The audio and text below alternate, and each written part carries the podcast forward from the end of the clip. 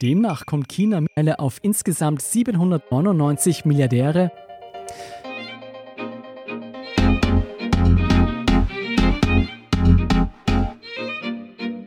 Fast 10 Millionen Menschen sterben jedes Jahr an Krebs und die Zahl der Neuerkrankungen steigt weltweit rapide an.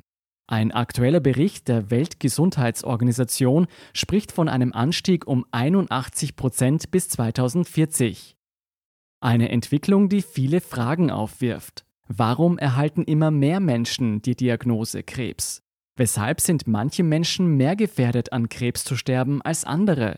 Und was kann jeder Einzelne von uns tun, um diese schwere Krankheit zu vermeiden?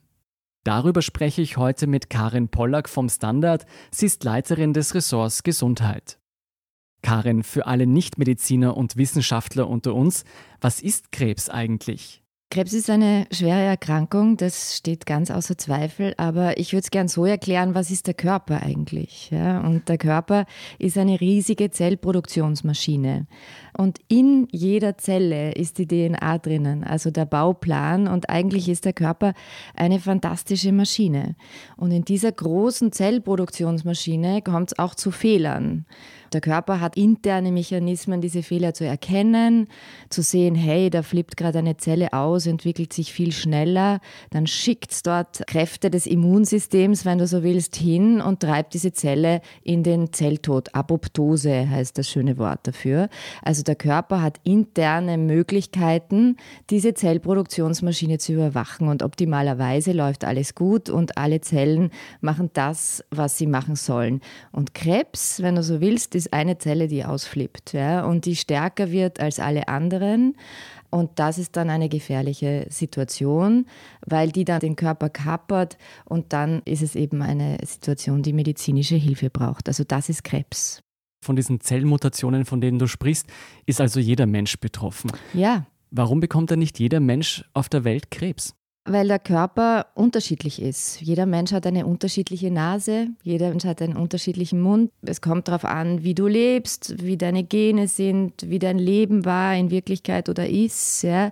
Dein Körper ist kein abgeschlossenes System, mhm. wie du glauben könntest oder wie viele Menschen glauben, ich und der Rest der Welt, sondern dein Körper steht ständig mit der Umwelt in Kontakt ganz sicher ist, dass 100 Prozent aller Menschen sterblich sind und an irgendwas muss man sterben. Es gibt zwei Ursachen, entweder Herz-Kreislauf-Erkrankungen, das heißt Herzinfarkt, Schlaganfall etc. oder eben Krebs. Das sind die statistisch häufigsten Erkrankungen. Jetzt haben wir es eingangs gehört, weltweit steigt die Zahl der Krebserkrankungen an. Woran liegt das? Das mag jetzt zwar ein bisschen zynisch klingen, aber es liegt auch an unserer Lebenserwartung. Während die Menschen früher gestorben sind mit 50, weil sie einen Herzinfarkt gehabt haben, weil sie einen Schlaganfall gehabt haben oder sonst eine Infektionserkrankungen, keine Antibiotika, da sind die Menschen einfach früher gestorben. Und durch den medizinischen Fortschritt ist es so, dass wir älter werden. Und wenn ich eingangs gesagt habe, es gibt im Körper ein System, das über diese Zellproduktion wacht, dann wird das mit den Jahren einfach schwächer. Deswegen ist es auch so, dass ab dem 50. Lebensjahr ungefähr Krebserkrankungen ansteigen weil das Immunsystem schwächer wird, weil deine Zellproduktionsmaschine ein bisschen fauler wird. Das heißt, der Anstieg ist eigentlich nicht so dramatisch. Das klingt dramatisch, ja, aber es ist es eigentlich nicht. Und das muss man sich immer bei diesen statistischen Zahlen im Kopf halten, dass das, was gesamtheitlich passiert, nicht immer unbedingt auf das Individuum zutrifft. Okay, das heißt, wir werden älter und deswegen steigt auch das Risiko, Krebs zu bekommen. Woran liegt es, dass Menschen aus ärmeren Regionen ein höheres Risiko haben, an Krebs zu sterben als Menschen aus reicheren Regionen? Krebsmedizin ist Hightech und in Ländern, die ärmer sind, die haben das einfach nicht. Du brauchst unglaublich viel technisches Gerät auch und unglaublich viele teure Medikamente und das ist in vielen Ländern nicht der Fall. Warum gibt es kein allgemeines Heilmittel gegen Krebs?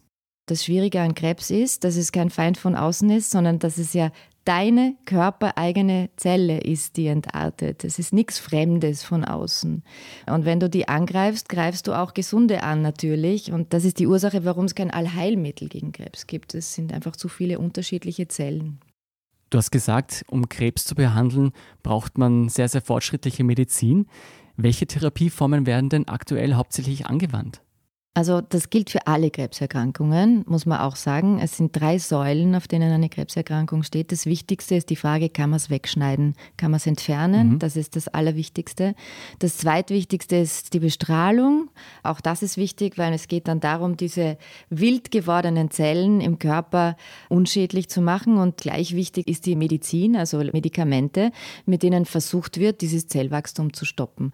Das ist die Chemotherapie, die bringt Zellen um um. Und nicht nur die, die Krebszellen sind, sondern sie beeinträchtigt auch alle gesunden Zellen. Und man hofft, dass man das schafft, dass man die Krebszellen, die sich schneller entwickeln als die gesunden Zellen, unschädlich macht und dann dieses ganze Werkel wieder in Gang kommt und sich die gesunden Zellen wieder entwickeln. Das ist, sind die drei Säulen der Krebstherapie. Und abgesehen davon versteht die Forschung immer mehr, was genau aus dem Ruder läuft, welche Mutationen es gibt etc. und entwickeln ganz zielgerichtete Therapien gegen bestimmte Zellarten, von denen man weiß, dass sie in der Krebsentwicklung eine Rolle spielen. Kannst du darauf noch näher eingehen? Was ist denn der aktuelle Stand der Forschung? Von welchen Therapieformen erhofft man sich besonders viel? Man hat immer geglaubt, Krebs ist ein Überbegriff, ja, aber man stellt immer mehr fest, dass Krebs ganz unterschiedliche Erkrankungen sind. Brustkrebs ist ein schönes Beispiel, da denkt man, eine Frau hat Brustkrebs. In Wirklichkeit sind das 30 verschiedene, total unterschiedliche Erkrankungen, stellt man fest. Man liest in Medien auch immer wieder von Immuntherapien. Was hat es denn damit auf sich? Ja, zum einen ist der Mensch natürlich auch so ein einfach gestricktes Wesen, wenn es darum geht zu begreifen, was passiert. Also eine Zelle entartet, ist böse und die greift man an. Das war jahrzehntelang die Taktik und ist es auch heute noch. Aber man hat irgendwie auch erkannt, dass dieses Immunsystem eine wahnsinnig wichtige Rolle spielt als Wächter.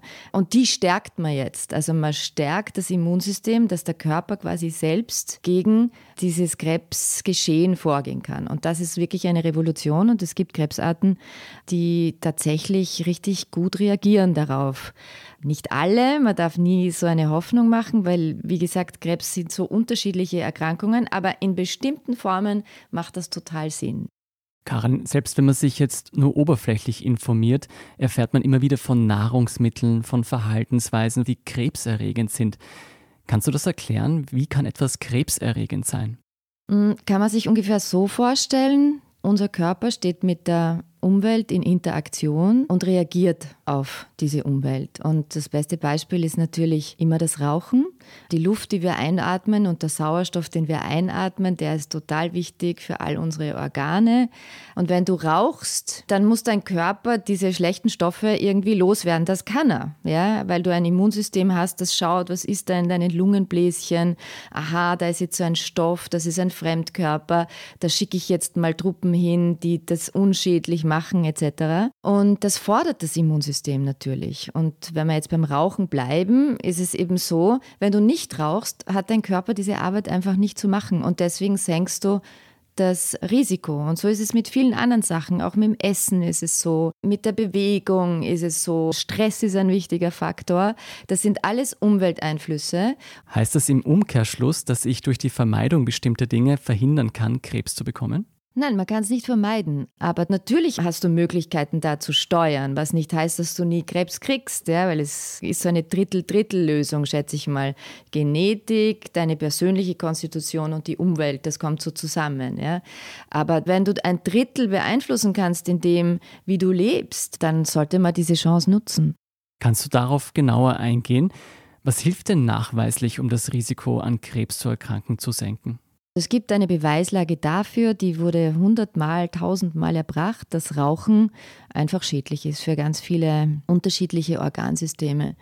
Dann, was ganz wichtig ist, ist Bewegung. Der Mensch ist ein Bewegungstier. Dein ganzer Körper, deine Anatomie ist so, dass du dich bewegen solltest. Man weiß auch, dass Übergewicht nicht unbedingt gut ist für bestimmte Krebsarten, weil diese zu vielen Fettzellen auch ein hormonelles Ungleichgewicht schaffen und auch ein Risikofaktor sind.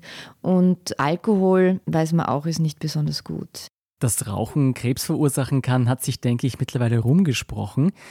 Jetzt habe ich bei der WHO gelesen, dass aber auch Wurstessen zum Beispiel und auch andere Lebensmittel mit Sicherheit Krebs verursachen können. Warum steht dann auf Zigarettenpackungen, dass Rauchen Krebs verursachen kann, aber zum Beispiel auf Wurstpackungen nicht, dass Wurstessen Krebs verursachen kann? Ich glaube, dass bei der Ernährung man das ein bisschen differenziert betrachten muss auch was die Krebsarten betrifft. Und es gibt schon einen Zusammenhang zwischen Fleischkonsum und Darmkrebs zum Beispiel, das weiß man. Aber wie ich schon vorher gesagt habe, der Mensch ist so unterschiedlich und er kann so unterschiedlich mit Nahrungsmitteln umgehen. Er kann mit null auskommen, aber man kann auch jeden Tag vier Hamburger essen und das ist auch möglich, weil der Körper einfach ein recht tragfähiges System ist, der viel aushält, der sich eigentlich irrsinnig gut verteidigen kann. Und es gibt Menschen, die können ihr ganzes Leben Wurst essen, weil ihre interne Konstitution so ist, dass das geht und andere werden krank. Ganz einfach. Also und wer zu welcher Gruppe gehört, das kann man halt leider nicht sagen. Also es, man kann nicht sagen, du kannst Wurst essen, dir macht's nichts aus, oder du kannst rauchen wie der Helmut Schmidt, der glaube ich bis zum letzten Atemzug geschickt hat und auch nicht an Lungenkrebs gestorben ist. Das kann man nicht sagen.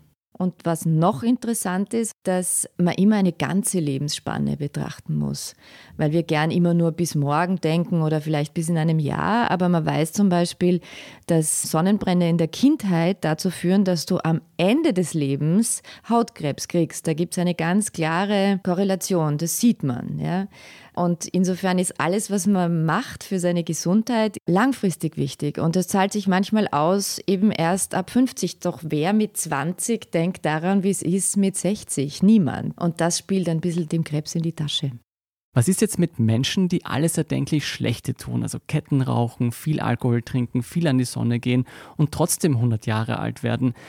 Haben diese Menschen eine besondere genetische Eigenschaft, die andere nicht haben? Kann man von denen lernen? Kann man von denen etwas abzapfen, das man anderen geben kann? Von denen kann man gar nichts lernen. Die haben einfach ein sehr stabiles System mit wahnsinnig guten Kontrollmechanismen unter Umständen.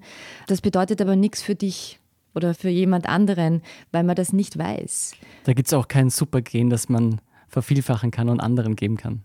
Nein, dein Genom, und das muss man vielleicht auch sagen, ist ein riesiges Konvolut an Informationen. Ich glaube, eine ganze Bibliothek ist voll mit deinem Genom, mit deinem Bauplan. Der ist richtig komplex und wir beginnen erst überhaupt zu verstehen, wie das funktioniert. Und der ist auch nicht verwundbar an einer Stelle, sondern das hängt voneinander ab, eben wie dieses DJ-Pool. Da gibt es nicht den Stecker, den du rausziehst, ja, sondern unterschiedliche Regularien. Es kommt darauf an, wann du Krebs kriegst, in welchem welchem Alter, welche Zelle betroffen ist. Das alles spielt eine ganz wichtige Rolle, an welchem Stadium man so einen Krebs entdeckt. Und das ist vielleicht auch noch ganz wichtig. Man kann auch viele Krebsformen ausschließen, indem man sich zum Beispiel impfen lässt. HPV-Impfung, Gebärmutterhalskrebs. Da impft man Volksschulkinder dafür, dass sie mit 60 unter Umständen nicht Krebs bekommen, weil das ist ein Krebs, der durch Viren verursacht, durch humane Papillomaviren. Die siedeln sich an den Körperöffnungen an, und tun ständig das Immunsystem fordern. Und mit den Jahren wird das Immunsystem eben ein bisschen faul und dann kann es eben sein, dass so ein Virus ein Krebs wird. Und das findet ja auch immer statt. Impfungen sind eine wahnsinnig wichtige Vorsorgemaßnahme und Früherkennung. Also ab 50 Darmkrebsvorsorge, regelmäßig Mammographie, Männer zum Urologen, immer wieder Prostata-Check. Das sind die Dinge, die man machen kann. Karin, du beschäftigst dich in deiner Arbeit sehr viel mit Krebs und ihr habt sehr viele Berichte über Krebs. Sag uns bitte noch eine Anlaufstelle, zu der jeder kommen kann, um sich über Krebs zu informieren und auch, was man dagegen machen kann. Gute Informationen hat immer die Krebshilfe Österreich. Da gibt es eine Website. Wir hier im Standard schauen, dass wir alle Neuigkeiten zu diesen Erkrankungen so erklären, dass sie Laien auch verstehen können. Ich empfehle aber ganz allgemein, dass man als Krebskranker, wenn man selber betroffen ist, Dr. Google besser nicht aufsucht, weil so viele unterschiedliche Informationen im Netz sind, dass man einfach die Nerven wegschmeißt, weil man die Informationen nicht einschätzen kann, die gespickt sind mit medizinischem Fachvokabular. Also insofern denke ich, dass die Krebshilfe da eine ganz gute Ansprechstelle ist. Ich denke, nicht nur ich habe heute viel gelernt. Vielen Dank, Karin Pollack, für diesen ausführlichen Bericht. Danke dir. Wir sind gleich zurück.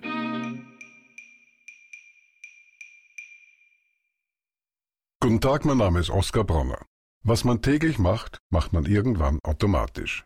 Es wird zu einer Haltung. Sie können zum Beispiel üben, zu stehen. Zu Ihrer Meinung, zu sich selbst, für eine Sache. Wir machen das seit 1988 und es funktioniert. Der Standard, der Haltung gewidmet. Und hier ist noch ein Hörtipp fürs Wochenende. Die Bekämpfung von Krebs ist nur eines von vielen hochkomplexen Problemen, die Forscher in Zukunft lösen wollen. Dazu beitragen sollen auch moderne Quantencomputer. Was diese noch in den Kinderschuhen befindlichen Rechenmaschinen auszeichnet und warum Wissenschaftler weltweit große Hoffnungen in Quantencomputer legen, hören Sie in der aktuellen Folge unseres Schwesterpodcasts Edition Zukunft. Edition Zukunft hören Sie jetzt überall, wo es Podcasts gibt. Mehr dazu und zu allen anderen Geschichten lesen Sie auf der Standard.at. Um keine Folge von Thema des Tages zu verpassen, abonnieren Sie uns bei Apple Podcasts oder Spotify. Unterstützen können Sie uns, indem Sie den Standard abonnieren. Alle Infos dazu finden Sie auf der Standard.at/abo. Und Sie helfen uns auch mit einer 5-Sterne-Bewertung beim Podcast-Dienst Ihrer Wahl. Ich bin Scholt Wilhelm, Baba und bis zum nächsten Mal.